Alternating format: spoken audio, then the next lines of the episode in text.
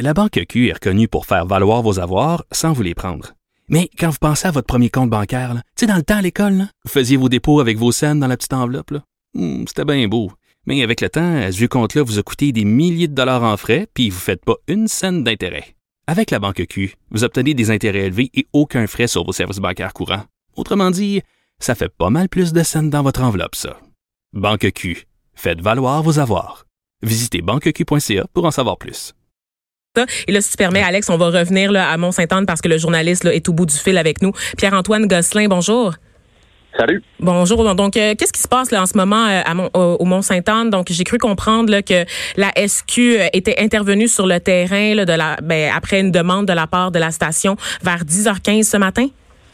Exactement, vers 10 h même approximativement. oui, les, les, policiers sont intervenus, les, les ambulanciers aussi se sont déplacés. Je dirais qu'il y avait même 5 à 6 euh, voiture, euh, ambulance. En réalité, c'est ça. Là. On vous aviez parlé d'arrêt brusque, de la remontée mécanique, de la gondole. C'est exactement ce qui est arrivé, mais carrément involontaire, là, selon la direction du Mont-Saint-Anne. C'est l'espèce de d'arrêt euh, d'urgence que l'on utilise habituellement, mais cette fois-ci, pour une raison qu'on s'explique bien mal, la remontée mécanique s'est arrêtée brusquement.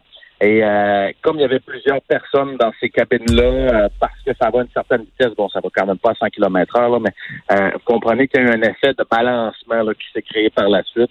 Et les remontées, les cabines, en réalité, par la suite, se sont retrouvées jusqu'à un certain point à 90 degrés. Là. Vous savez, vous imaginez un peu comment c'est mm là. C'est soutenu par un câble et à un certain moment, selon des témoins qu'on a rencontrés un peu plus tôt, il y a des vitres de ces cabines qui se sont allées vraiment tout près euh, des câbles en question. Donc, ça vous donne une idée jusqu'à quel point ça a vraiment secoué. Et il y a même des, euh, des, des, des, vitres qui se sont fracassées après les pylônes.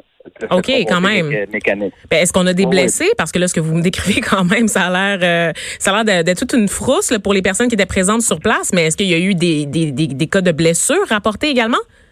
Oui, on nous confirme des blessés parce oh. qu'il y a des gens qui sont partis en ambulance euh, également. On a demandé à la direction du Mont-Saint-Anne c'est quoi la gravité des blessures ben au moment où on se parle? On n'était pas capable de nous le dire. On n'était pas capable de nous dire notamment aussi il y avait combien de blessés? Euh, on nous dit que ces cabines-là peuvent contenir, il y en a 80 que ces cabines-là peuvent contenir jusqu'à euh, huit personnes. Donc, on fait approximativement le calcul du nombre de personnes qui pouvaient se retrouver dans ces dans, dans, cette remontée mécanique-là mais combien de personnes euh, véritablement ont vécu des euh, ont subi des, mhm. blessures graves là? On n'était pas capable de fournir l'information. On a parlé avec une madame dans, dans une cabine qui elle a reçu carrément un, bâton de ski dans l'œil. Ben voyons donc, ok, avec quand un même. bandage, un, un bon au puis elle, elle a entendu toutes sortes de choses comme quoi il y a une personne qui se serait cassé une jambe, un bras. Oh. C'est pas confirmé. Ok, c'est beaucoup plus sérieux qu'on euh, croyait, ouais. Ben oui, puis au départ, on s'en allait, on disait, bon, évacuation, on va voir si correct, il y a peut-être plus de peur que de mal. Mais là, vraisemblablement, quand on est arrivé, la panique était prise. Alors, euh, c'est pas mal le pire scénario pour tout ce qu'il y a. Hein. Puis dites-moi, Pierre-Antoine, euh, au niveau de l'organisation sur le terrain, est-ce que vous trouvez, vous sentez que le centre de ski est bien organisé, donc est prêt à répondre euh, aux besoins des personnes sur place? c'est quoi l'état des lieux à ce niveau-là?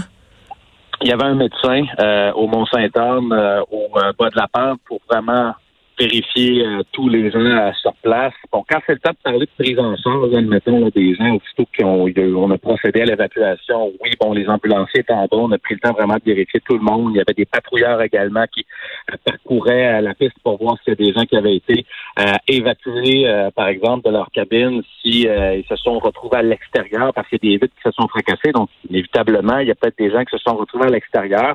Encore là, on n'a pas cette information-là à l'heure actuelle. Ben, je dirais que la direction du Mont-Saint-Anne travaille très fort là-dessus en ce mhm. moment. Il y avait un médecin pour prendre ces gens-là en charge.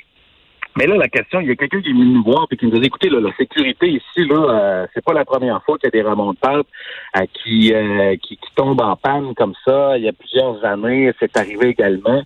Là, la direction m'a dit mhm. que cette remontée mécanique-là en question, euh, elle a été vérifiée ce matin. Il y a eu une inspection, que tout était fonctionnel et que ça n'était jamais arrivé avec cette remontée mécanique-là. Donc, il y a des gens qui, qui sont blessés, il y a des gens qui sont en colère, il y a des gens qui étaient qui, qui, ben, qui exigent des réponses. Effectivement, on peut les comprendre. Euh, donc, ça, ça, pose toute une série de questions euh, concernant la sécurité euh, de ce type de, de, de matériel. donc, on va continuer de suivre la situation, Pierre-Antoine. Merci d'avoir pris quelques instants avec nous là, pour faire le tour, l'état des lieux. Au plaisir. Donc, Alex, j'ai cru comprendre que toi, tu avais eu la chance, en tant que recherchiste, de parler là, à quelqu'un qui est présent sur place et ça sera, ouais, euh, on, on, l'entendre. On, va lui parler tout à l'heure. Euh, Mario, euh, Mario et Vincent qui vont l'interviewer vers 15 heures. Là, une madame qui m'a parlé brièvement. Elle était dans l'accident, heureusement pas blessée, ni elle, ni ses compagnons de ski, mais ils ont eu assez peur là, pour immédiatement stopper leur journée puis rentrer chez eux. alors, c'est toute une frousse qu'ils ont eu de la manière dont elle me le racontait.